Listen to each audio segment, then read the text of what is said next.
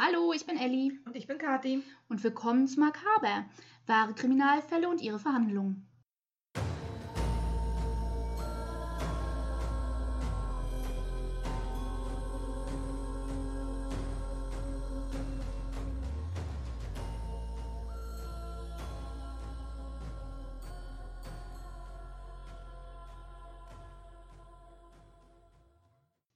Willkommen zurück zu Armin Maivis Teil 2. Also unsere erste Doppelfolge. Ähm, bevor wir jetzt in irgendwelche Details gehen, möchte ich hier auch nochmal das Buch empfehlen, was ich gelesen habe, hauptsächlich als es um die Verhandlungen ging. Das Buch, auch das ist bei Kindle Unlimited verfügbar, keine Werbung. es ist nur einfach, ich bin eine Leseratte und äh, das ist nicht finanzierbar, wenn man nicht Kindle Unlimited hätte und ich bin einfach froh, dass die da alle verfügbar sind. Auf alle Fälle, das Buch heißt Abendmahl der Mörder, Kannibalen, Mythos und Wirklichkeit von Manfred Risse. Ist super interessant, geht auch nicht nur um Armin Maivis, genauso wie auch das letzte Buch nicht nur um Armin Maivis ging. Ähm, aber das geht sehr detailliert auf die Verhandlungen ein und auf die Gerichtsentscheidungen, auf die Argumentation von Staatsanwaltschaft und Verteidigung, auf das Vorher und Nachher und zwischendurch den Verhandlungen. Also von daher ist das, kann ich das nur empfehlen. Auch hier habe ich wieder diverse Zeitungsartikel gelesen. Ihr googelt den Namen Armin Maivis, ihr werdet alle Artikel finden, die ich auch gelesen habe. Die werde ich nicht extra benennen und auflisten. Das waren einfach viel zu viele. Also über 40 definitiv. Auch hier wieder die Disclaimer-Warnung für alle, die nicht hartgesotten sind. Aha. Also, wir werden in ekelhafte Details teilweise eingehen. Ich werde nicht super detailliert immer sein. Ähm, wenn ihr das unbedingt super detailliert lesen wollt, in diesem Buch sind zum Beispiel auch Transkripte von diesem super tollen Video, was Armin Maivis gedreht hat, über, darüber, wie er ihn getötet und geschlachtet hat, den Herrn Brandes. Ähm, äh, die findet ihr in diesem Buch. Ich kann, wie gesagt, nur hartgesottene Leser sollten das empfehlen. Ist tatsächlich auf Amazon ein Disclaimer. Nur hartgesottene Leser.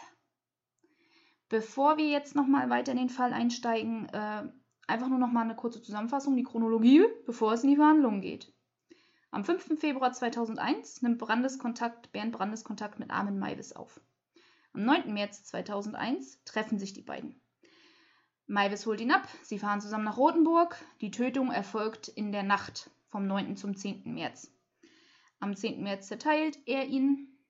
Er beschriftet die tollen Fleischpakete mit 10. März 2001 und Filet und so eine Scherze. Am, Am- schön, dass du es als Scherz bezeichnest. das war kein lustiger Scherz, aber ja. Ja. Ähm, 12. März 2001. Laut eigener Aussage beginnt er dort die ersten Leichenteile zu verspeisen. Im Juli 2002 beginnen die Ermittlungen des BKA, des Bundeskriminalamtes, aufgrund des Hinweises des Innsbrucker Studenten. Ist es schräg, wenn ich denke, wenn mein einziger Gedanke war, als du sagtest, er beginnt, das zu verspeisen, ich mir dachte, in Hauptsache er hat auch Gemüse mit dabei. Also ja, ich kann nur wieder betonen, es hat einen Grund, warum unser Podcast Makaber heißt. Wir machen unserem Namen alle Ehren. Und dann schoss mir in dem Moment durch den Kopf. Ja, ne, er wird das, er hat das ja gekocht, also keine. Ich möchte darüber nicht weiter nachdenken, Kathi. Nein, nein, nein, er hat ihn gegessen. Punkt. So. Am 10. Dezember 2002 untersucht, also über ein Jahr nach der Tat, untersucht die Kriminalpolizei den Gutshof von Armin Maivis. Ähm, die Untersuchung erfolgt dort noch auf Verdacht der Gewaltverherrlichung. Denn er hat in den Chats ja immer wieder behauptet, er hätte was getan und immer wieder auf die Tat angedeutet, aber nie geschrieben. Am 10. März 2001 habe ich Bernd Brandes aus Berlin, der Ingenieur bei Siemens war, getötet und ihn aufgegessen. Sondern Andeutungen gemacht. Es war der auch sexuelle Rollenspiele und so weiter in diesen Chats. Also von daher ging das Bundeskriminalamt erstmal davon aus, dass es eine Gewaltverherrlichung ist. Ja, ganz schnell haben die Kriminalbeamten dann festgestellt, äh, nein, hier lief doch definitiv mehr. Sie haben die Tiefkühltruhe gefunden, in dem noch Fleisch lag, das beschriftet war. Ähm, sie haben Festplattenbilddateien, CDs, Disketten von äh, Brandes mit beschlagnahmt und haben im Garten Skelettteile gefunden. Ähm, Maivis wird erst noch festgenommen, dann wieder freigelassen, er geht dann zu seinem Rechtsanwalt, er gesteht seinem Rechtsanwalt die Tat. Auf Raten seines Rechtsanwaltes gesteht er dann auch bei der Polizei. Daraufhin erfolgt natürlich der Haftbefehl und es gibt größere Ausgrabungen auf dem Gelände. Die restlichen Leichenteile werden gefunden. Am 13. Dezember 2002 wurden die Skelettteile und das Fleisch der Rechtsmedizin in Gießen übergeben und sind eindeutig als menschlich deklariert worden. Am 17. Juli 2003 hat die Staatsanwaltschaft Anklage gegen ihn erhoben. Wegen Mordes zur Befriedigung des Geschlechtstriebes sowie der Störung der Totenruhe. Diese beiden Punkte sind quasi Unterpunkte, die belegen würden, dass es tatsächlich Mord ist und nicht Tötung auf Verlangen. Im Oktober 2003 hat das Landesgericht in Kassel das Mordmerkmal Störung der Totenruhe nicht zugelassen. Es geht also in die Verhandlungen ohne dieses Mordmerkmal. Ohne dass das beleuchtet wird. Kann man es denn Störung der Totenruhe nennen, wenn der, der getötet wurde, das ja eigentlich auch wollte? Ja. Es gibt da lustige Argumentationen, äh, auch von der Verteidigung, auf die ich noch eingehen werde, aber definitiv ja. Rein rechtlich ja. Aber er wollte es ja. Hm. Werden wir sehen, was das Gericht dazu sagt. äh, ursprünglich war das auch mein kompletter Gedanke. Er wollte das und so ist das. Und dann habe ich mich weiter mit den Verhandlungen beschäftigt und mit der rechtlichen Ich mein, Argumentation. Nein, und, nein das, darum geht es nicht. Es geht um die rein rechtliche Lage. War es Mord oder Tötung auf Verlangen? Ist es tatsächlich Störung der Totenruhe, wenn er das wünscht und so weiter. Also ja. Äh, der Prozess beginnt im Landesgericht Kassel am 3. Dezember 2003. Äh, sie hatten diverse verschiedene Experten, die ausgesagt haben. Ähm, einer der Sachverständigen, der ausgesagt hat, ist Sexualwissenschaftler und Psychoanalytiker und der hat Maivis diagnostiziert mit, ach wirklich, schwerer seelischer Abartigkeit. Das ist eine Diagnose. Das ist eine Diagnose. Es ist wirklich eine Diagnose. Hast du das gegoogelt? Mhm. Das ist eine Diagnose? Mhm. Was ist das für eine Diagnose? Damit kann doch kein Mensch was anfangen, außer Das ist so. du bist ist, verrückt. Ja. Aber Also- das ist Deutschland. Aber das ist doch keine Diagnose. Das ist doch keine. Alleine dieses Wort Abartigkeit. Nein, naja, wie auch immer. Ähm, er hat ihn für voll schuldfähig befunden, weil er die Tat im vollen Bewusstsein ausgeführt hat. Ihm war ganz genau klar, was er macht. Es war genau geplant. Von daher, er, ist, er hält ihn für voll schuldfähig. Er sieht eine große Rückfallgefahr, weil der Kannibalisten Wünsche und Gedanke nach wie vor da sind. Die sind ja nicht einfach verflüchtigt. Und dass er durchaus fähig ist, seine Taten zu steuern. Daraufhin sagte dann ein forensischer Psychologe aus, der ihn dann weiter diagnostiziert hat. Er hat ihn diagnostiziert mit einer schizoiden Persönlichkeitsstörung. Ich habe das vorher noch nie gehört. Äh, wir werden diesen Begriff aber immer wieder hören, ähm, wenn wir uns mit anderen Serienmördern noch beschäftigen. Definitiv. Ich habe auch so zwei, drei andere Mörder, wo das zutrifft. Also ähm, die Schizoid bedeutet quasi die Loslösung und Desinteresse von sozialen Beziehungen ähm, und auch, dass das Individuum eine begrenzte Anzahl von Emotionen in zwischenmenschlichen Beziehungen haben kann. Er hat ihn damit diagnostiziert, aber wie ich in der letzten Folge erzählt habe, er hatte Freunde unter den Nachbarn, er hatte kollegiale Verbindungen, er war beliebt bei der Bundeswehr, wo er gedient hat. er hatte eine verdammt hohe Er äh, hatte- emotionalen Quotienten. Er hatte ähm, Beziehungen zu Frauen, wie gesagt, äh, außer Sexualpartner konnte ich nicht was zu männlichen Männern, Beziehungen zu Männern finden, aber er hatte definitiv längerfristige Beziehungen zu Frauen. Ich kann diese Diagnose nicht nachvollziehen. Nee. Vor allem, wenn ich das vergleiche mit allen anderen, äh, ich sag mal, Serienmördern, die, die, Ja. die man so schon kennt und mit denen man sich schon befasst hat, Ich finde Armin Maivis. passt das überhaupt nicht Nein. in das Bild. Ich finde Armin Maivis ähnelt unglaublich Jeffrey Dahmer. Nur dass Jeffrey Dahmer tatsächlich keine Beziehungen zu anderen Menschen hatte. Beziehungsweise eine quasi nicht existente Beziehung zu anderen Menschen. Er hatte auch Familie, er hatte einen Vater und eine Großmutter und so weiter. Aber Der Grund mag relativ ähnlich gewesen sein, aber ansonsten die Persönlichkeit Mhm. und, und die psychische Erkrankung, glaube ich nicht, dass die wirklich ja, so ähnlich ich, war. Eben. Und deswegen, ich sehe da so in diesem Punkt so einen krassen Unterschied. Ja, definitiv. Also da gehe ich tatsächlich auch nicht Ich mit. kann Nach das nicht allem, was, nachvollziehen. was, was du bisher erzählt hast, gehe ich da Mhm. überhaupt nicht mit. Kann ich, wie gesagt, und es gab mehrere Leute, Ex-Partnerinnen, beziehungsweise Bekannte, wie auch immer, Nachbarn, die ausgesagt haben vor Gericht. Und das passt nicht zusammen. das, das, das, das ist nichts, was du auf so einen langen Zeitraum tatsächlich vortäuschen kannst. Ja. Auch als Psychopath oder als Mhm. Soziopath nicht, kannst du das auf lange Zeit gar nicht so sehr vortäuschen. Irgendwann kommt es immer hoch. Mhm. Von daher ergibt es wirklich keinen Sinn. Mhm. Ich kann mir durchaus vorstellen, dass er sich vielleicht von, emotionalen, von Emotionen abkapseln kann, was er in dem Moment vielleicht auch getan hat. Kann ich mir auch sehr aber- gut vorstellen. Das können viele Menschen. Ja. Das Also- kann ich auch.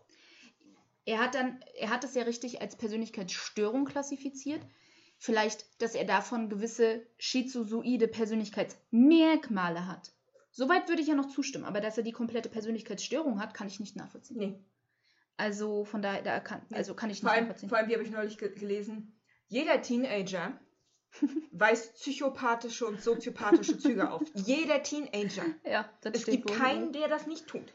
Ob sie es sind, äh, stellt man dann später fest. Außer für die, die schon sehr, sehr auffällig sind. Ja.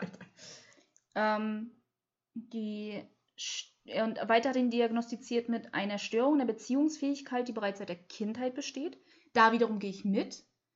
Er hat ein ausgeprägtes Einsamkeitsgefühl. Ansonsten hätte er nicht den Wunsch, die Menschen zu essen, damit er bei ihm bleibt. ja. Und Große Verlustängste offensichtlich. ja, Riesenverlustängste. Von daher gehe ich da auch bis zu einem gewissen Grad mit und dass er auch nicht langfristig in der Lage ist, Beziehungen zu pflegen, also und zu haben.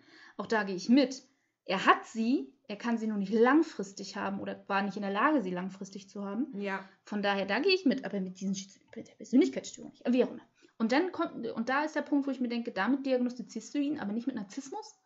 Wenn er da sitzt und grinst und sich freut, wie viel Aufmerksamkeit er von den Medien kriegt und dass der Gerichtssaal rammelvoll ist und dass alle seinen Namen kennen und dass er darüber so glücklich und fröhlich und hast du alles nicht gesehen ist. Und dann diagnostizierst du ihn nicht mit Narzissmus, aber mit sowas? Keine Ahnung. Äh, weiß nicht. narzisstische Persönlichkeitsstörung würde da viel besser passen. Ja. Vor allem nach diesem äh, Presserummel, den er ja genießt. Mhm. Wenn du ihn siehst, ja, er grinst. Also ich werde äh, auf Instagram ein paar Fotos hochladen. Äh, nichts, nichts Detailliertes, nichts irgendwas, sowas habe ich gar nicht. Da, da haben wir gar keinen Zugriff drauf auf irgendeine Art und Weise. Ne? Also sowas könnt ihr nicht erwarten. Ich habe Bilder gesehen, die online kursieren. Diese Bilder sind fake.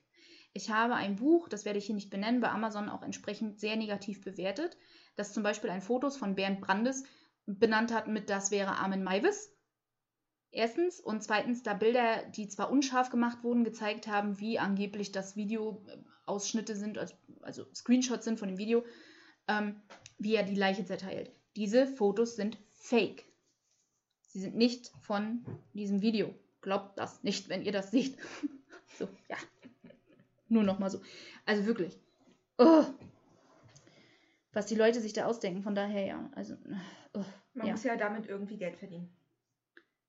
Ja. Ja. Vor allem, ich war auch die Erste, die das Buch beurteilt hat. Bei Amazon, was ich noch viel trauriger finde, haben sie einen Stern für gekriegt, ganz ehrlich. Wenn du noch nicht mal in der Lage bist, diesen Fall, den sie ganze zwei Seiten gewidmet haben in dem Buch und der dann voll recherchiert war am Arsch. Wir brauchen hier mindestens zwei Stunden für. Naja, wenigstens anderthalb. Wir müssen mal gucken, wie lange wir hier diskutieren. Aber. Und dann noch nicht mal in der Lage sind, von dem tatsächlichen Täter das verdammte Foto in dieses Buch einzufügen, sondern das Opfer nehmen und behaupten, das wäre der Täter. Dann ist das richtig gut recherchiert. Richtig gut recherchiert. Also die haben den einen Stern verdient. Wenn sie keinen kriegen hätten können, dann hätte er das auch Ja, getan. ja. Das ist das, was mich manchmal bei diesen Sternevergaben echt nervt. Du Mhm. musst einen Stern vergeben. Mhm. Und es gibt so Momente, wo ich mir denke, aber den habt ihr nicht mal verdient. Nee, ich will einfach nur zeigen, sagen, das Buch ist scheiße. Ja. Ich will euch einfach nur mitteilen, nein. Nein. Nein. Ja. Also ja, er hat ihn auch weiter, der Psychologe hat ihn auch weiter diagnostiziert mit einem ausgeprägten Einsamkeitsgefühl. Das ist ja das, was wir schon gesagt hatten. Und das mit dem Kannibalismus gelöst werden sollte. Darüber haben wir uns ja jetzt mehrfach unterhalten, definitiv. Ähm, der Gerichtsmediziner hatte auch ausgesagt und hat ausgesagt, ähm, ich werde nicht jede einzelne Position aufzählen mit Minute und so weiter. Das könnt ihr in dem Buch nachlesen ähm, aus dem Video, dass Armin Maivis hätte bewusst sein müssen, dass Bernd Brandes noch am Leben ist. Denn nicht nur hat man im Video eindeutig gesehen, dass er noch geatmet hat, sondern er hat auch noch sich bewegt. Wenn auch er eindeutig ohnmächtig war, trotzdem gab es Kopfbewegungen und leichte Armbewegungen, die Armin Maivis hätte sehen müssen, bevor er ihn in den Hals gestochen hat. Das heißt, nicht nur war eindeutig Bernd Brandes noch am Leben, sondern wenn Armin Maivis den Notarzt gerufen hätte, hätte man auch sein Leben noch retten können. Bernd Mai, äh, Armin Maivis hat Bernd Brandes also definitiv getötet mit dem Halsstich. Ähm, äh, von einer Autopsie her geht vor, dass, ähm, oder Autopsie ist verkehrt gesagt, aber von den Spuren heraus so, geht hervor, dass er definitiv durch Verblutung gestorben ist. Die Kombination aus der Kastration und des Halsstiches hat den Tod ausgelöst. Der Staatsanwalt betont in seinem Plädoyer, dass das Einvernehmen des Opfers unerheblich gewesen ist und dass keine Tötung auf Verlangen vorliegt. Denn das Ziel von Armin Maivis war nicht, Bernd Brandes zu erlösen, ihm äh, beim Sterben zu helfen, ihm seinen Wunsch zu erfüllen, sondern sein Ziel war das Schlachten und Essen des Opfers. Von daher ist es nicht Tötung auf Verlangen. Er hat nicht Unrecht. Ja. Ähm, und hat daher die lebenslange Freiheitsstrafe für Mord verlangt.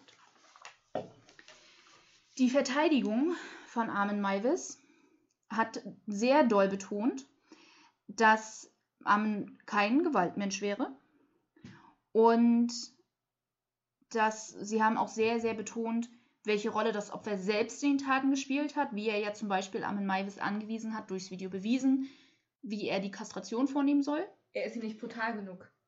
Er ist ihm nicht brutal genug und das ist eindeutig auch bewiesen durch das Video. Wunsch des Opfers war es, getötet zu werden. Und dass er ihn nur aus Mitleid getötet hätte.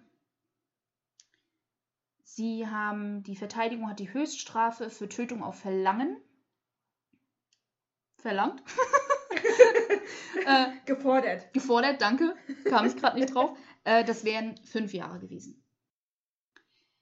Maivis selbst hatte nach deutschem Recht die Möglichkeit, ein Schlusswort vor der Verkündung der, des Urteils zu halten. Das hat er auch getan.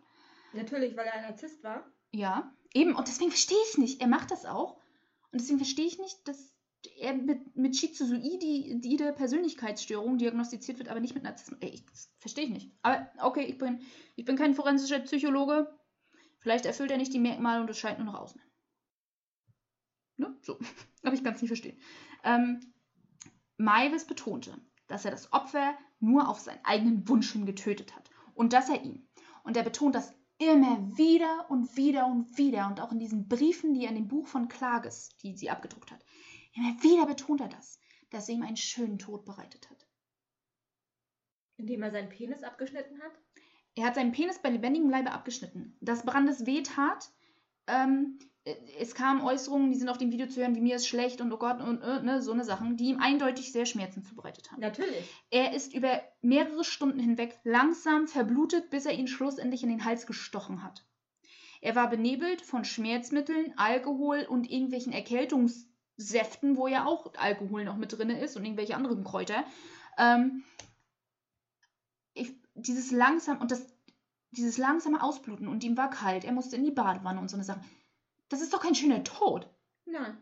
Für ihn ist das ein schöner Tod. Und er betont das wieder und wieder und wieder. Und das allein ist schon ein Zeichen für mich. Ist das wirklich Tötung auf Erlangen? Wenn du behauptest, das ist schön. Vielleicht kann er es auch gar nicht mehr wahrnehmen, dass das nicht schön ist. Ja, ja, wahrscheinlich. Für ihn war das wahrscheinlich wirklich schön. Er gab zu, dass er nach wie vor kannibalistische Fantasien hat. Das hat er zugegeben aber auch, dass er auf gar keinen Fall diese Tat wiederholen würde. Weil er diesmal das nächste Mal anders vorgehen würde. Er würde das nicht wiederholen, hat aber, bevor er erwischt wurde, online nach seinem nächsten Opfer gesucht. Wie gesagt, er würde das nicht wiederholen, so wie es ablief, aber er würde beim nächsten Mal anders vorgehen. Also hat er nicht gelogen, sondern einfach nur ein bisschen ja. drumherum geredet. Ja, ja. super! so viel besser. Ich würde das nicht wiederholen, bedeutet ja nicht, dass ich nicht wieder jemanden suchen würde, den ich essen kann, sondern nur, dass ich beim nächsten Mal anders vorgehen werde. Ja, sehr schön. Ja. Oh nein. Ja, aber äh, durchaus möglich. Ist ja nicht gelogen. Oh. Aber ich denke mir das nur, wie dumm. Glaubt er wirklich, dass die Menschen das glauben? Er steht da vor Gericht und erzählt, ja, ich habe noch kannibalistische Fantasien, aber ich würde das nie wieder tun.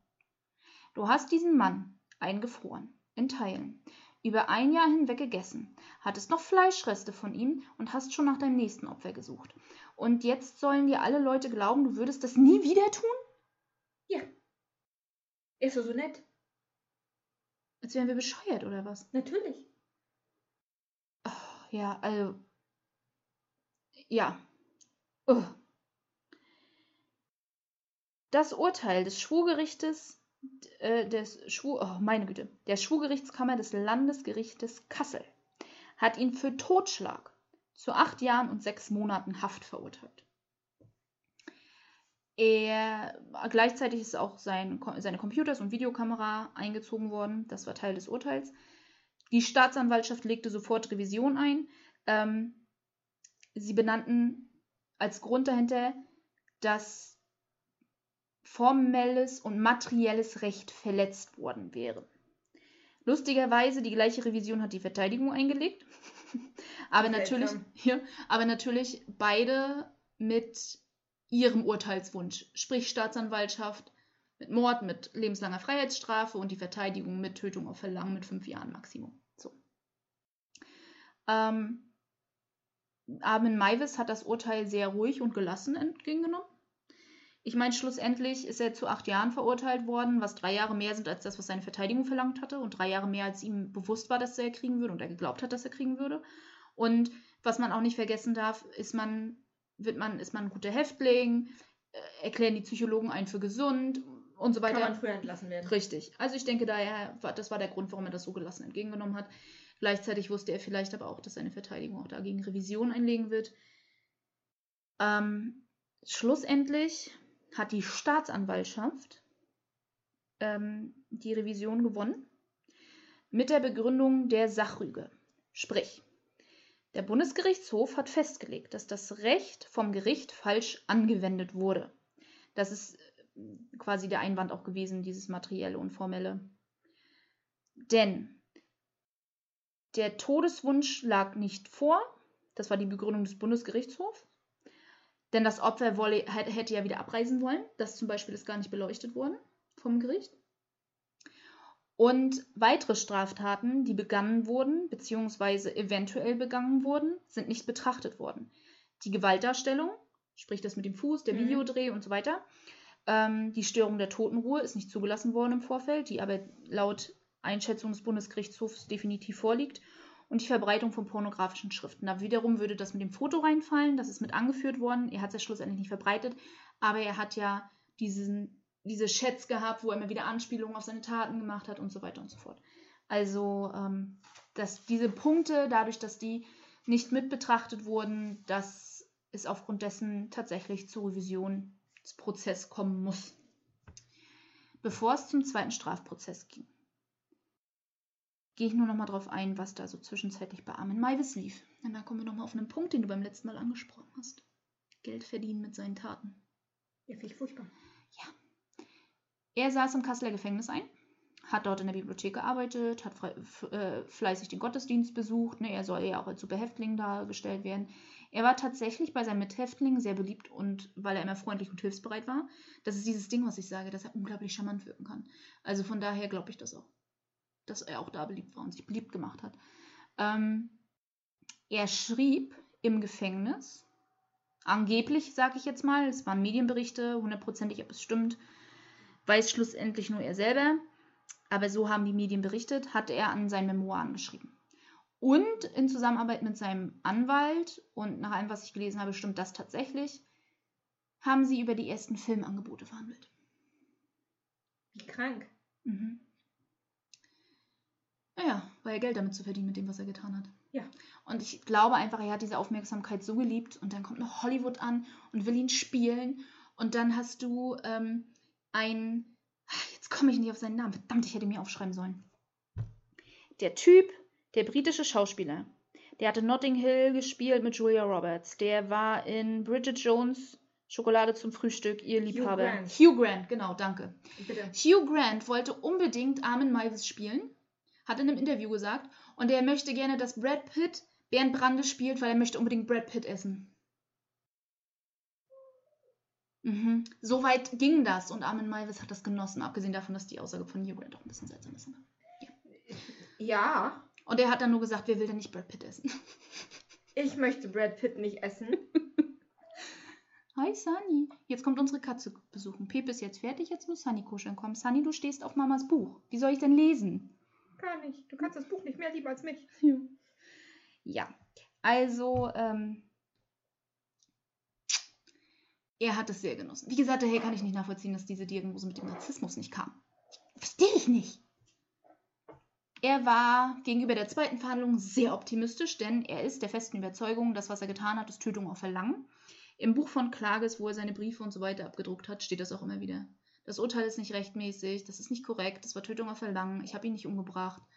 Ich habe das getan, was er wollte. Ich habe so viele Kompromisse mit ihm geschlossen für das, was er wollte. Mit dem Penis abschneiden zum Beispiel. Das hätte ich sonst gar nicht gemacht. Und das war das, was er wollte. Und ja, er ist nach wie vor der Überzeugung, Tötung auf Verlangen war es und nicht Mord. Ja. Es kam zum Revisionsprozess. Der begann am 12. Januar 2006. Also fast fünf Jahre nach dem Mord. Ähm, fand im Landesgericht Frankfurt am Main statt die Verteidigung hat das versucht zu bekämpfen, dass das jetzt auf einmal in einem anderen Landesgericht stattfindet.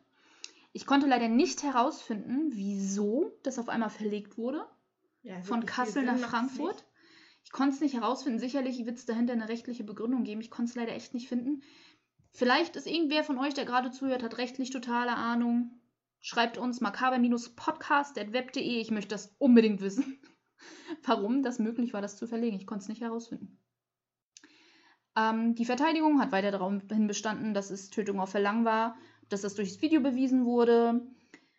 Sie haben dann angefangen, super lustige Verteidigungspunkte anzuführen, wo ich dann dachte, Alter, ernsthaft? Ernsthaft? Sie haben das, was Armin Maivis getan hat, mit der Ausstellung Körperwelten verglichen. Das ist ja auch nicht strafbar. Das ist was anderes. Ja. Menschen, die sowieso sterben, spenden ihre Körper der Wissenschaft. Ja. Aber das ist ja nichts anderes. Bernd Brandes hat seinen Körper ja Armin Maivis gespendet, damit Armin Maivis. Ja, aber er, war, aber er war ja nicht von vornherein todkrank oder starb durch einen Unfall. Ja, aber er hat ja seinen Körper gespendet an Maivis. Ja, aber es ist, er war ja nicht todkrank oder starb durch einen Unfall. Naja, aber auch wenn du nicht todkrank bist, sondern durch normale Umstände stirbst und du vorher dein, kannst du deinem Körper der Wissenschaft spenden oder Körperwelten spenden. Ja, ja, ich weiß. Ich kann ja vorher sagen, ich ja. kann das ja unterschreiben. Ich spende. Und die Argumentation der Verteidigung war genau, das hat Ben Brandes auch getan. Bewiesen durch die Videoaufnahme. Ja, macht Sinn. Ich finde es ehrlich gesagt kein dummes Argument. Ich finde die Körperwelten ein dummes Argument, zu sagen, dass die Körperwelten ja nicht strafbar sind, dass das auch nur ansatzweise das gleiche ist wie das, was ähm, das, was mein Kaffeelöffel, das, was ähm, ja, Armin Maivis gemacht hat, das damit zu vergleichen, finde ich ein Unding. Die schlussendliche Tatsache dahinter kann ich aus Verteidigungssicht nachvollziehen. Der Körper wurde gespendet. Dafür gibt es Beweise. Im Fall von Körperwelten wäre es schriftlich. Im Fall von Armin Maivis ist es ein Videobeweis, dass der Körper für eine gewisse oder der Leichnam für eine gewisse Tat, nennen wir es mal so, gespendet wurde. Das war ihre Argumentation. Ich finde es keine dumme Argumentation, muss Sie ich sagen. Sie nur vielleicht die Körperwelten nicht erwähnt sollen. Ja, das macht es irgendwie lächerlich. Danke und der nächste Punkt, den Sie angeführt haben, macht es auch total lächerlich. Und zwar der nächste Punkt, den Sie gesagt haben. Inzwischen ist es ja auch so, dass Asche von Verstorbenen zu Diamanten verarbeitet werden. Das ist was komplett anderes. Mhm. Ja. Äh, was? Ich sehe nicht, was das damit zu tun hat. Nein. Noch nicht mal ansatzweise. Nein. Ja, du trägst dann ja die Menschen auch immer bei dir. Aber das ist was anderes. Das ist, nicht das ist ein Mensch, der sowieso tot ist. Ja, war Armin Brandes ja laut der Definition von Armin Maivis auch. Bernd Brandes. War ja sowieso tot. Nein. nicht so, das ist nicht richtig, nein. Also, ja, das war die Argumentation. Der Leichnam ist ja hinterher weiter verarbeitet worden. Das wäre dann ja auch Störung der Totenruhe. Das war die Argumentation der Verteidigung. Sie haben nicht Unrecht. Es ist irgendwie auch Störung der Totenruhe. Weil stell, stell dir jetzt mal vor, ein Familienmitglied stirbt. Und dann nimmst du die Asche und machst daraus einen Diamanten. Ja. War das Familienmitglied vorher damit einverstanden? Hm, ist eine gute Frage, aber nehmen wir an, das Familienmitglied war vorher einverstanden, denn Bernd Brandes war ja auch einverstanden. Dann würde ich nicht sagen, aber wenn das Familienmitglied sich vorher dazu nie geäußert hat. Ja, aber rein rechtlich gesehen ist es Störung der Totenruhe. Denn im Gesetz zur Störung der Totenruhe steht nichts davon, dass irgendwelche Wünsche des Verstorbenen in Betracht gezogen werden, sondern lediglich, dass der Leichnam miss, verschandelt wird, misshandelt wird, das mit dem Leichnam. Dass mit dem Leichnam Dinge gemacht werden. Unfug. Ich wollte es nur nicht sagen, weil ich es lächerlich finde. Im Gesetz steht tatsächlich Unfug, dass mit dem Leichnam Unfug betrieben wird. Ich finde diese Aussage lächerlich und bin der Meinung, es muss umformuliert werden, denn Unfug ist nicht Kannibalismus. Nein. Unfug ist für mich sowas wie, ich bewerfe ein Haus mit Eiern. Ich male dir äh, Sprüche auf die Stirn. Das ist Mit Unfug. Lippenstift. Ja, das ist Unfug. Und nicht sowas. Deswegen wollte ich es so nicht ausdrücken. Aber im Gesetz steht tatsächlich Unfug. Das finde ich lächerlich. okay. Und ich finde auch, dass das die Bandbreite dadurch viel zu groß ist. Daher die Argumentation vielleicht doch gar nicht so dumm von der Verteidigung mit dem Diamanten. Aber es hört sich einfach lächerlich an im ersten Moment. Im ersten Moment ist es einfach nur lächerlich. Also ja. Ähm, Sie haben auch nochmal betont, dass das Opfer die Wunde selbst offen gehalten hat. Armin Maivis hat ihn ja verbunden. Dass das Opfer die Wunde selbst offen gehalten hat, selbst äh, den Verband manipuliert hat und immer wieder die Wunde dazu gebracht hat, weiter zu bluten. Und dass er ihm auch verboten hätte, den Notarzt zu rufen. Den Punkt wiederum finde ich sehr relevant, wenn du sagst, ähm, Tötung auf Verlangen. Schlussendlich war ja die, die Aussage vom Gerichtsmediziner, dass er verblutet ist. Und verblutet ist ja an, hauptsächlich aufgrund der Kastration. Und wenn er die Wunde selber immer wieder offen gehalten hat, hat man vielleicht sogar schon einen Punkt des Selbstmordes erreicht. Ja. Andererseits wiederum, die letzten Fünkchen und Tropfen Blut, die zu seinem Tod geführt haben, waren der Halsstich von Maivis.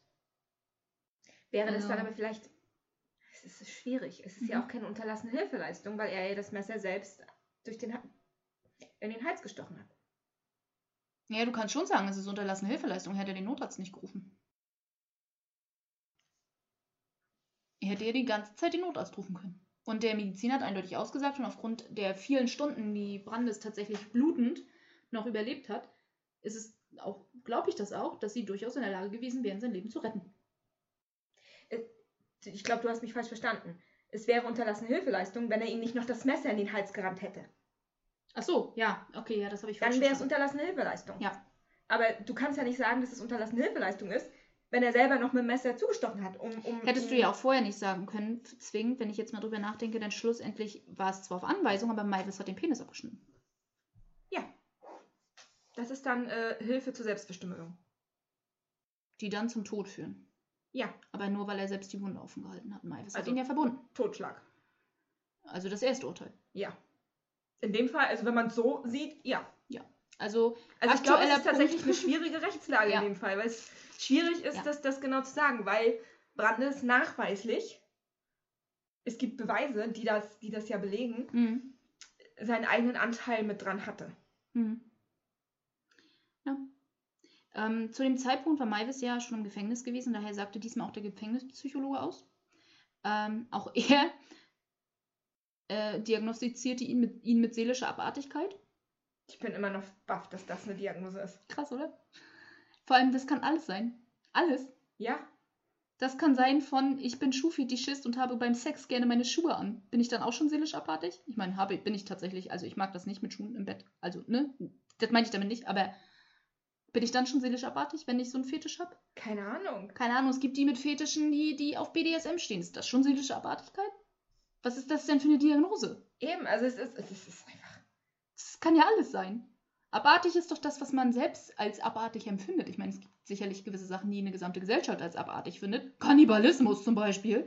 Aber Ja, aber Diagnose, seelische Abartigkeit, das ist zum einen ist es unglaublich weit gegriffen, zum anderen sagt das überhaupt nichts über seine tatsächliche Erkrankung aus, Ja. weil das, das, das kann alles sein. Es kann einfach sein, ja gut, dass er ähm, das Bedürfnis hatte, Menschen zu essen, das ist äh, nicht normal. mhm. Da wird durchaus eine, eine Erkrankung, eine psychische Störung hinterliegen, aber die Klar. psychische Störung ist ja nicht seelische Abartigkeit. nee. Deswegen, also ich finde, das ist eine, also Vor das allem, als wenn- Diagnose. Wenn seelische Abartigkeit äh, eine Diagnose ist, dann ist es ja nicht mal eine Erkrankung, sondern dann wurde er so geboren und kann nicht mal was dafür. mhm. Krass, oder? Also wenn du so drüber nachdenkst, Ja. ist- denn deine Seele ist halt abartig. Ja. Das ist halt so. Ja. Ist so. Und, und deswegen, also da kann er, dann kann, kannst du ja niemandem die Schuld für geben. Das lässt mich nicht in Ruhe. Ich glaube, darüber werde ich heute Nacht noch träumen. Auch mit mir selbst diskutieren. Ja. Aber obwohl er denn ja seelisch abartig ist, ist der Gefängnispsychologe durchaus der Meinung, dass eine äh, Therapie ein Versuch wert wäre. Wo seine Seele abartig ist. ja. Also, ich weiß auch nicht. Das, ja, ich finde diese Aussagen sehr seltsam. Er hat aber auch nochmal selbst betont, dass äh, nicht das Töten ihn sexuell erregt hat, sondern tatsächlich das Zerstückeln und das Essen. Und nicht, dass er Gefallen am Tod gefunden hat. Was für die Staatsanwaltschaft ein gewisses Problem dargestellt hat. Denn der Anklagevorwurf war Mord zur Befriedigung des Geschlechtstriebes. Das heißt eigentlich, dass der Mord deine sexuelle Befriedigung darstellt. Auf was auch immer für eine Art und Weise. Ist ja an dem Fall aber nicht so gewesen. Nö. So. Ähm, Das ist ja Anklagepunkt quasi falsches. Nicht zwingend falsch. Die Argumentation dahinter ist dann noch, dass ähm, er zwar nicht an dem Mord den Gefallen gefunden hat, dass der Mord aber Mittel zum Zweck zu seiner sexuellen Befriedigung war. Denn die hat er ja erfahren durch das Schlachten und das Essen. Und um da an den Punkt zu kommen, muss er morden. Das war die Argumentation der Staatsanwaltschaft. Muss er nicht. Er kann noch warten, bis jemand einfach stirbt.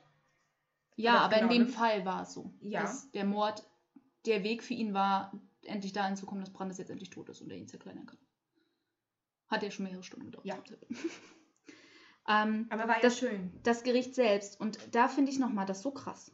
Wenn der Richter selber dir gegenüber als Angeklagten Kommentare macht und du dann immer noch nicht mit Narzissmus diagnostiziert bist, ich kann es nicht nachvollziehen, vom Richter selbst sind Maivis Glücksgefühle vorgeworfen worden. Vor Gericht, in der laufenden Gerichtsverhandlung, weil die Videos oder Videoausschnitte im Gericht gespielt wurden. Zwar nicht öffentlich, geschlossen, aber trotzdem. Und der Richter fand Maivis Gesichtsausdruck so anstößig, dass der so glücklich war darüber, dass sich jetzt alle dieses Video angucken müssen und dass er selber das auch wieder erleben kann, dass er das kommentieren musste. Und dann denke ich mir, wie kann das sein, dass dieser Mensch nicht mit Narzissmus diagnostiziert wird? Das Ding ist, dass viele Mörder, vor allem Serienmörder, die halt auch äh, Videoaufnahmen oder äh, ähm, ich sag mal Accessoires von ihren Morden mitnehmen, Ja. äh, ähm, sich tatsächlich darüber freuen, wenn das immer und immer wieder, wenn sich das Mhm. immer wieder angucken können. Also dass diese Glücksgefühle auch ausgelöst werden konnten, nicht Mhm. weil alle anderen das sehen, sondern weil er das jetzt endlich wiedersehen kann. Ja, gut, die Aussage vom Richter war das, aber sicherlich hast du da nicht unrecht. Und das ist auch so ein Ding. Das ist auch schon wieder so ein Punkt, warum ich glaube, Armin Maivis hätte weiter getötet. Er erfüllt so viele, wenn man so eine imaginäre Checkliste hat, was Serienmörder, die meisten Serienmörder echt tatsächlich so ausmacht, das ist auch so einer der Punkte. Er, er wäre einer geworden. die davon meisten aus. Serienmörder haben Souvenirs, entweder um sich zu erinnern oder so wie ihr Videobeweise oder Fotos. Und Das Ding ist, dieses Video hätte ihm irgendwann nicht mehr die Befriedigung gegeben. Nein. Das heißt, deswegen hat er ja schon nach dem nächsten Opfer Weshalb er spätestens dann das nächste Opfer und ich bleib, ich stimme dir zu, wenn er online keinen gefunden hätte, dann hätte er sich eins geholt. Er hätte irgendwann Und, den Punkt und, und wenn es ein Obdachloser von der Mhm. Straße gewesen wäre, er Mhm. hätte sich irgendwen geholt. Mhm. Er hätte irgendwann den Punkt gereicht, wenn er kein Fleisch mehr gehabt hätte in der Tiefkühltruhe und wenn das Video nicht mehr ausgereicht hätte. Ich glaube, das wäre er dann der Knackpunkt gewesen, wo er, egal auf welchem Wege, sich das nächste Opfer geholt hätte. Das glaube ich auch. Und dann hätte er nachher äh, tatsächlich auch irgendwann seinen eigenen Stil gefunden, Mhm. um zu töten. Mhm. Ähm, sie hatten jetzt bei dem Revisionsprozess neue Beweismaterialien auch, die, die sie tatsächlich das erste Mal genutzt haben. Sie hatten zum Beispiel Chatverläufe nach der Tat, in denen er immer wieder sagt, so, in denen er sagt, dass er immer wieder zu dem Video seiner Tat masturbiert. Er bestreitete das vor Gericht immer, außer dass es einmalig getan zu haben. Und nicht immer wieder. Aber im Chat hat er geschrieben, er hat es immer wieder getan. Das wäre ja auch schon wieder ein gegenteiliger Beweis zu der Befriedigung des Geschlechtstriebes Ja. zu diesem Anklagepunkt der, der Staatsanwaltschaft. Ähm, sie hatten jetzt als neues Beweismaterial auch ähm, einen Brief, den er nach der Tat an den Lebensgefährten von Bernd Brandes geschickt hat. In diesem Brief hat er sich dafür entschuldigt, dass er ihn getötet hat, äh, spricht sein Beileid aus und betonte aber auch hier nochmals, dass er ihm ja einen schönen Tod bereitet hat. Und dass er ihm seine Wünsche erfüllt hat Ja, und seine Stunden, Fantasien erfüllt hat. stundenlang zu verbluten ist durchaus schön. Total schöner Tod. Ja. Ne? Immer wieder ohnmächtig zu werden, ist ein total schöner Tod. Macht Spaß. Ich möchte, ich möchte lieber einfach einschlafen. Ja. Oh. Oder wie die eine auf TikTok bei der einen Komödiantin in einer Achterbahn. Während sie Spaß hat mit einem Herzinfarkt einfach einschlafen. Sie wurde daraufhin gefragt, was sie dann glaubt, wie sie stirbt, und sie, ich bin keine gute Autofahrerin. Okay. Ja, aber naja, ich, äh, ich, ich finde das aber nicht so schön, im, im, im, in der Achterbahn zu sterben. Einfach nur aus folgendem Grund. Ich liebe Achterbahn fahren. Und ich finde das total toll. Aber alle anderen leiden ja darunter, dass denn da auch immer eine Leiche ist. Ja. Und können dann nicht mehr mit der Achterbahn fahren. Ja, aber das ist ja nicht Nee, überleg dir das mal. Überleg dir mal, wir wären in Disneyland.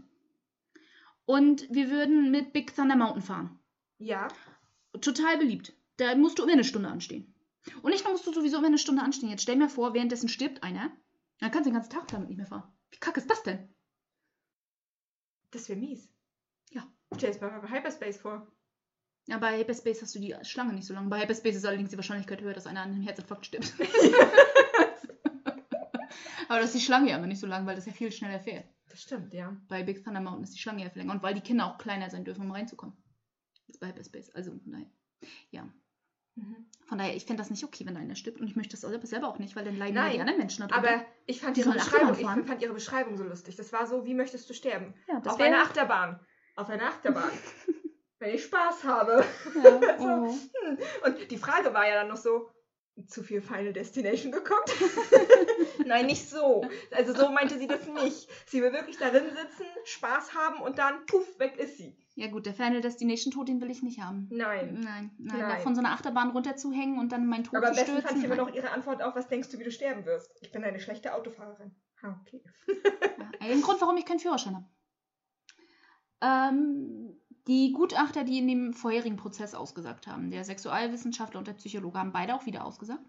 Der Sexualwissenschaftler ähm, hat dann dem, jetzt aber auf einmal widersprochen, es ist dann doch keine Persönlichkeitsstörung, sondern nur Persönlichkeitsmerkmale, die Schizozoiden. Das hat er dann auf einmal scheinbar eingesehen. Macht Sinn. Ja. Aber gleichzeitig hat der Psychologe dann inzwischen aber von einer Persönlichkeitsstörung im schizoiden Bereich gesprochen. Und dann denke ich mir nur so, Staatsanwaltschaft. Du hast da zwei Experten geholt, die für dich aussagen sollen. Und die widersprechen sich gerade. Das funktioniert nicht. Das ist nicht gut. Nee. Die widers das, da kannst du nicht machen. Wenn du feststellst, deine Experten widersprechen sich, musst du entweder dem einen Experten sagen, ähm, das darfst du nicht sagen vor Gericht, mach dazu keine Aussage, oder einen der Experten einfach nicht mehr laden. Ja. Das geht nicht. Nee. Also, dass die sich jetzt schon widersprechen, ist auch schon wieder so ein Ding. Naja, gut, es war schlussendlich nichts. Oh Gott, Entschuldigung, schlussendlich nichts, was ähm, entscheidend war für das Urteil. Aber es ist so ein Punkt, wo ich mir denken würde, nehmen wir an, es wäre ein Geschworenengericht, was es nicht war, aber wenn es das gewesen wäre, würde ich da sitzen als Geschworener und mir denken, äh, ja, du hast noch nicht mal Experten, die sich einig sind. Wie soll ich hier also eine Entscheidung treffen können? Vor allem, was davon soll ich jetzt glauben? Ja, Was eben. davon ist jetzt richtig? Welch, welcher von beiden Experten irrt sich jetzt? Ja, also, naja. Die Staatsanwaltschaft verlangt in dem Plädoyer wiederum lebenslänglich unter besonderer Schwere der Schuld. Das heißt, dass eine vorzeitige Entlassung nach 15 Jahren nicht möglich wäre. Ähm, die zusätzliche Straftat Störung der Totenruhe sei bewiesen. Da der Mord sei aus niederen Beweggründen passiert, und zwar zur sexuellen Befriedigung. Macht, Dominanz äh, auf sein Opfer auszuüben und sein eigenes Selbstwertgefühl zu steigern. Ich würde beim letzteren Punkt noch nicht mal widersprechen. Ich denke schon, dass er ähm, unglaublich gestiegenes Selbstwertgefühl hatte. Aber dass er wirklich Macht Mhm. und Dominanz ausüben wollte, glaube ich nicht, weil Das den, den, ich den auch Videos nicht. nach äh, äh, Ja, ähm, er der andere ja auch viele Ansagen gemacht hatte. Und das Ja. passt nicht zu Macht und Dominanz ausüben. Er Weil er hätte sich niemals solche Ansagen machen lassen. Er hätte ihm niemals den Penis abgeschnitten, offensichtlich gegen seinen Willen, mhm. äh, wenn er Macht und Dominanz ausleben wollte. Mhm, das glaube ich auch. Also das sind die zwei Punkte, die mich da tatsächlich stören. Mhm. Dass sein Selbstwertgefühl dadurch gesteigert ist, das glaube ich sogar. Das glaube ich auch. Aber, ähm, Aber Macht und mit einer Macht und Dominanz, äh, sehe ich nicht erfüllt. Vor allen Dingen nicht, ähm, wir haben ganz andere Serienmörder. Wenn ich da mal an Edmund Kemper denke, wo man ja auch definitiv einen sexuellen Aspekt sehen kann in seinen Taten, wie wir schon mal erwähnt haben in der Serienmörderfolge, er hat die geköpfte Leiche seiner Mutter sexuell missbraucht. Ja. Äh, und da ging es definitiv um Macht, Dominanz und Das Überlegenheitsgefühl. Überlegenheitsgefühl und sie hinterher zu beschämen. Das sind Punkte, die bei vielen Serienmördern immer wieder und wieder auftreten. Wenn sie entweder ein Ersatzopfer haben für die Opfer, die, für die Person, die sie eigentlich töten wollen, oder schlussendlich die Person töten, die sie tatsächlich die ganze Zeit töten wollten. Ähm, sehe ich hier aber auch überhaupt nicht. Nee. Das sehe ich überhaupt nicht erfüllt, denn äh, ja, mit der sexuellen Befriedigung kann ich irgendwo mitgehen, aber nicht, und auch mit dem Selbstwertgefühl, aber Macht und Dominanz, nee. Und die Staatsanwaltschaft hat aber auch nochmal betont, dass er eine Gefahr für die Allgemeinheit darstellt und nicht therapierfähig ist. Aufgrund dessen, dass er nicht einsieht, dass seine Tat falsch war. Ja, den, die Begründung kann ich nachvollziehen. Er sieht es als Tötung auf Verlangen. Wie er sich gegeben hat vor Gericht, er empfindet weder Reue noch Schuld für seine Tat, denn er hat ja das getan, was Brandes wollte. Und wie gesagt, er hat ja auch schon nach den nächsten Opfern gesucht. Also von daher glaube ich tatsächlich, dass er eine Gefahr für die Allgemeinheit ist. Er wird es wieder machen. Ja. Nicht therapierfähig fand ich in diesem Punkt sehr lustig, dass die Staatsanwaltschaft das gesagt hat. Vor allem da der Therapeut äh, im, im, Äh, der im, Meinung war, Sein eigener Zeuge der Meinung war, das wäre durchaus möglich, ihn zu therapieren. Oder es wäre zumindest ein Versuch wert, so. Weil es das Ding ist, wenn er sagt, es wäre ein Versuch wert, heißt das so viel wie, es ist möglich, er muss es nur wollen. Mhm. Ähm, die Frage ist, ob er es dann wollen würde. Und um das herauszufinden, müsste man erstmal die Therapie starten mit ihm. Mhm. Ansonsten macht das keinen Sinn. Also, Und zu dem Zeitpunkt, zumindest bis 2009, danach kann ich keine genaue Aussage dazu treffen, bis 2009 hatte Armin Maivis nach wie vor keine psychologische Betreuung. Er hat, das war der Zeitpunkt, wo er die Briefe mit der Klages geschrieben hat, mit der Autorin des ersten Buches. Und er hat nach wie vor zu dem Zeitpunkt keine psychologische Betreuung erhalten, obwohl er sogar darum gebeten hat. das finde ich aber mies. Sicherlich ist es nicht leicht, einen Therapeuten zu finden, der da sagt, alles klar, ich setze mich dahin und ich höre zu, wie du Kannibal- Kannibalismus betrieben hast. Aber es gibt forensische Psychiater und Psychotherapeuten. Und da war niemand in ganz Deutschland zu finden, der bereit gewesen wäre, ihn zu therapieren oder es zumindest zu versuchen. Äh, Finde ich sehr eigenartig. Ja. Also, Vor allem, weil er offensichtlich auch äh, psychotisch, äh, psychotische, ja, psychiatrische Hilfe benötigt hat. irgendwann später, aber ich konnte halt nicht rausfinden, wann. Irgendwann später hat er psychologische Betreuung bekommen. Da ging es nachher aber auch so um so Thematiken wie, kommt auf Bewährung frei oder nicht. Das mussten die Einschätzungen erfolgen. Wahrscheinlich im Zuge dessen hat er das bekommen. Aber wenn du einen Häftling hast, der eindeutig psychisch krank ist und Menschen essen zu wollen, ist psychisch krank. Sorry, es ist einfach krank. Und dann sogar darum bittet, dass er einen Therapeuten bekommt. Dass das nicht erfolgt, finde ich. Weil, wenn Sie sagen, er stellt eine Gefahr für die Allgemeinheit dar, stellt er ja auch eine Gefahr für die Mithäftlinge und die Justizvollzugsbeamten dar. Ja. Also, Und, und für sich selber. Naja. Naja, aber das Ding ist, das wäre dem wahrscheinlich egal gewesen. Aber ja, aber das ist auch nicht richtig. Nee. Weil wie viele von äh, Tätern wie ihm tun sich im Endeffekt selber was an? viele. Aus verschiedenen Gründen. Viele, viele. Einige aus Schuldgefühlen, andere, weil sie äh, mit, mit, der, mit dem Gefängnis nicht zurechtkommen Mhm. und keine Ahnung. Bei ihm wäre es vermutlich ähm, letzteres, äh, also es wäre vermutlich Mhm. nicht die Schuldgefühle gewesen, sondern andere Ursachen, aber die Möglichkeit besteht durchaus, dass er alles, was in ihm drin ist, dass er nicht mehr rauslassen kann, Mhm. weil er die psychologische Betreuung nicht bekommt. Wer weiß, was er tatsächlich für einen psychischen Knacks hinterher gehabt hätte. Vielleicht wäre er es tatsächlich so weit ausgeartet mit seinen kannibalistischen Fantasien, was es nicht ist. Er ist immer noch im Leben, alles ist gut. Aber dass er tatsächlich einen Punkt erreicht hätte, wo er sich selbst ist. Ja, Das war ja, ja, also ja. Selbstkannibalismus. Von Spät, daher spätestens vielleicht, wenn er das Gefühl gehabt hätte, sich selbst zu verlieren. möglich. Was durchaus ein realistisches Gefühl ist. Ne? Also wir, wir kennen, viele, viele kennen dieses Gefühl, dass man sich selbst verliert, dass man einfach nicht mehr weiß, wer man ist, was Mhm. im Gefängnis durchaus realistisch Durchaus ist, wenn man, ist, ja. vor allem wenn man so lange sitzt. Ja.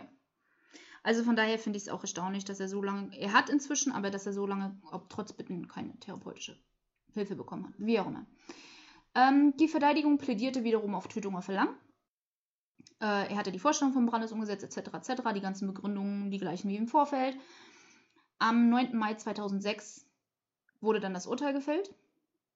Lebenslange Freiheitsstrafe wegen Mord. Mit Die- anschließender Sicherheitsverwahrung. Äh, es war auch nicht unter besonderer Schwere der Schuld. die ist vom Gericht nicht erkannt worden. Das wäre ja zum Beispiel wie das gewesen, was wir auch gesagt haben. Machtausübung und Dominanzgefühl zum Beispiel, das sind Sachen, die nicht erfüllt wurden. Ja. Was wir auch gesagt haben, das Gericht hat nicht erkannt, dass eine besondere Schwere der Schuld vorlag. Aber er ist zu lebenslanger Freiheitsstrafe verurteilt worden, was schon ein krasser Unterschied ist zu dem ursprünglichen Urteil. Ja. Ähm, sie haben so entschieden in der Begründung zum Urteil. Die Begründung zum Urteil findet man ganz leicht online, wenn ihr den kompletten juristischen Fachjargon euch seitenlang durchlesen wollt. Ihr braucht es einfach nur googeln, ihr findet sofort äh, die Begründung zum Urteil. Aber die wichtigsten Punkte, die ich jetzt empfand, war, wo man sagen kann, okay, da kann man es dran festmachen. Sie sahen die zwei Merkmale zum Mord erfüllt. Es war Tötung zur Befriedigung des Geschlechtstriebes. Ähm, denn, wie gesagt, wie von der Staatsanwaltschaft argumentiert, der Mord war nicht das Ziel zwar, sondern das Ziel war, den Menschen zu schlachten und zu essen. Es war kein Mord im Affekt. Ähm, na, darum geht es noch nicht mal. Sondern, ähm, aber der Mord selber war der Weg, wie er seinen Geschlechtstrieb erfüllen konnte. Von daher sahen sie diesen Aspekt des Mordes erfüllt. Sie sahen auch den Aspekt erfüllt, dass ähm, die Totenruhe gestört wurde, was ja auch ein, ein Mordmerkmal ist. Ja. Und ähm, von daher war das so die Entscheidung. Tötung auf Verlangen äh, haben sie nicht gesehen, weil, wie auch argumentiert der von der Staatsanwaltschaft schon im ersten, in der ersten Verhandlung war, das Motiv von Maivis war ja nicht, Brandes den Wunsch zu erfüllen, sondern sich selbst seinen Wunsch zu erfüllen. Ja. Und nicht ihn tatsächlich zu helfen, Selbstmord zu begehen. Sie haben sich getroffen, weil der eine getötet werden wollte und der andere ihn essen wollte. Ja, das heißt also, er wollte ihm nicht helfen zu sterben, sondern er wollte einfach nur einen essen. Und daher sah das Gericht Tötung auf Verlangen nicht als erfüllt an. Und da äh, der andere sich nicht äh, ähm, selbst töten wollte. Ja. Ja, nein, dem ging es ja darum, tatsächlich gequält zu werden. Deswegen sollte das ja auch bei lebendigem Leibe alles eigentlich passieren. So, und äh, Maivis war ja nicht in der Lage, während er geschrien hat und so weiter, ihn weiter zu verletzen. Deswegen hat das mit dem Abbeißen des Penises ja auch nicht funktioniert. Und deswegen Was- haben sie auch die Schlaftabletten und den, Was, den, die, was, was den ja den Teil Erkältungssaft mit, gekauft. was ja den Teil mit Macht und Dominanz noch mehr widerlegt. Ja, eben. Er hat das nicht ertragen. Ja. Und das ist halt so, hm. Das Er wollte, nicht. er wollte nicht die Person töten, aber er wollte ihn tot haben. Ja, Das wäre, glaube ich, die beste Begründung ja. dahinter. Ähm, Maivis hat darauf sehr reagier äh, gelassen reagiert. Er wusste wohl wahrscheinlich schon, dass seine Verteidigung sofort wieder Revision einlegen wird, was sie auch sofort wieder getan haben. Und die Verteidigung hat auch bekannt gegeben, sofort nach dem Gerichtsurteil zur Not ziehen sie bis vor das Verfassungsgericht. Was sie schlussendlich nicht getan haben. Ähm, die Revision, die erneute eingelegte Revision, ist am 7. Februar 2007 zurückgewiesen worden. Das hieß, ähm, er kann nicht nach 15 Jahren freikommen. Äh, Quatsch, das heißt, er kann nach 15 Jahren freikommen, so. Denn ähm, sie haben ja keine besondere Schwere der Schuld anerkannt. Ähm, sie haben das abgelehnt beim ersten Mal, als der, die ersten 15 Jahre dann anstanden. Sie ähm, hatten das diverse Begründungen dafür, dass er nach wie vor eine Gefahr für andere darstellt, dass er nach wie vor sich mit seiner Tat nicht auseinandergesetzt hat und dass auch so gewisse Punkte gar nicht erfüllt wurden. Er war zum Beispiel noch nie auf begleitetem Freigang oder generell auf Freigang gewesen, was eine zwingende Voraussetzung dafür ist, dass er auf Bewährung hätte freikommen können. Ja. Inzwischen, zuletzt äh, am 21. August 2020, ist nochmal Bewährung abgelehnt worden. Auch da ist nochmal betont worden, dass er gefährlich für die Allgemeinheit ist. Inzwischen hat er Therapie, aber dass die auch überhaupt nicht erfolgreich ist, die Therapie, dass keinerlei Auseinandersetzung mit seiner Tat äh, erfolgt, dass er das nicht macht. Er ähm, setzt sich auch nicht mit den Hintergründen seiner Tat auseinander, sprich, warum bin ich überhaupt dazu getrieben worden, einen Menschen essen zu wollen. Er ist dann nicht bereit, das zu beleuchten, er ist nicht bereit, sich tatsächlich therapieren zu lassen. Und in Anbetracht der Tatsache, dass das nach wie vor so ist, kann ich mir auch nicht vorstellen, dass er demnächst auf Bewährung freikommt. Vermutlich nicht, nee. Weil die Psychologen dann dagegen stimmen werden. Ja. Und das ist durchaus eine sehr wichtige Stimme, wenn es um sowas geht. Naja, aber ähm, wenn die Psychologen sagen, er setzt sich mit der Tat nicht auseinander und ich dann an die Briefe zurückdenke und an die Kurzgeschichten, die er geschrieben hat.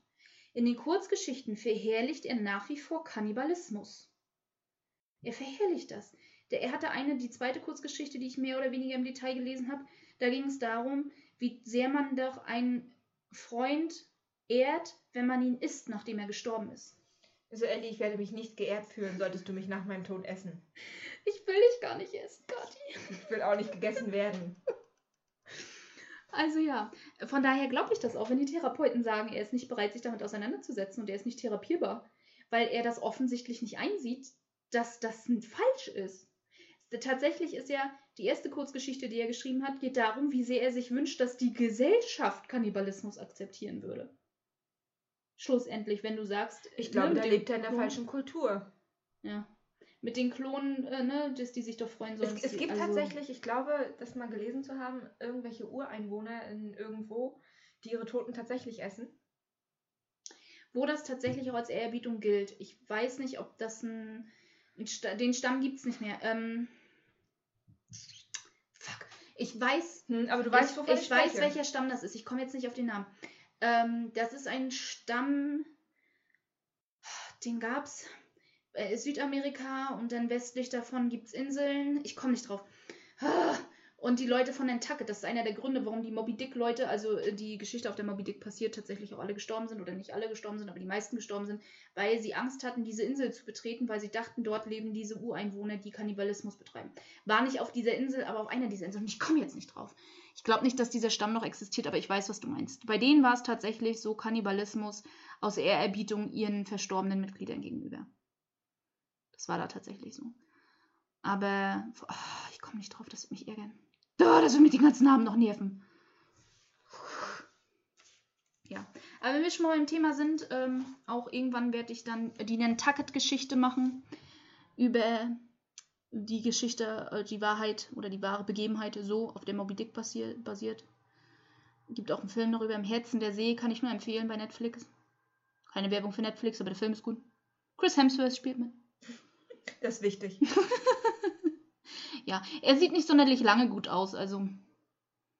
Äh, aber zumindest die ersten 10 Minuten haben wir was zu gucken. Ja. Ansonsten war es das von Arvin Maivis. Er ist nach wie vor im Gefängnis. Ich bezweifle, dass sich das ändern wird. So schnell. Er ist jetzt schon über 60. Ähm, und dann wird irgendwann die lebenslange Freiheitsstrafe tatsächlich zu lebenslang. Muss man ja auch mal bedenken. Und ähm, jetzt hat sich das erstmal für die nächste Zeit auskanibalisiert hier. Ich brauche eine Pause von Kannibalen. Also Alexander Pierce und dann gleich im Anschluss Armin Maivis. Der hat mir jetzt zu viel. Ähm, der nächste Fall, mit dem wir uns beschäftigen werden, ist die erste weibliche Serienmörderin. Es gibt tatsächlich mehrere Völker, die das tun. Nach heute wie vor? Noch, ja. Okay. Da müssen wir heute nicht mehr drüber reden. Nein. Ähm, der nächste Fall, den wir machen werden, ist, geht um eine weibliche Serienmörderin. Äh, ein sehr mysteriöser Fall schlussendlich. Wo man auch argumentieren kann, hat sie die tatsächlich getötet oder nicht? Ist sie tatsächlich Serienmörderin oder nicht? Ähm, Bella Guinness, wenn euch das was sagt. Sie ist auch bekannt als Lady Blaubart oder Hellsbell, also Bella aus der Hölle. Und äh, ja, um die geht es dann nächste Woche. Bis dann.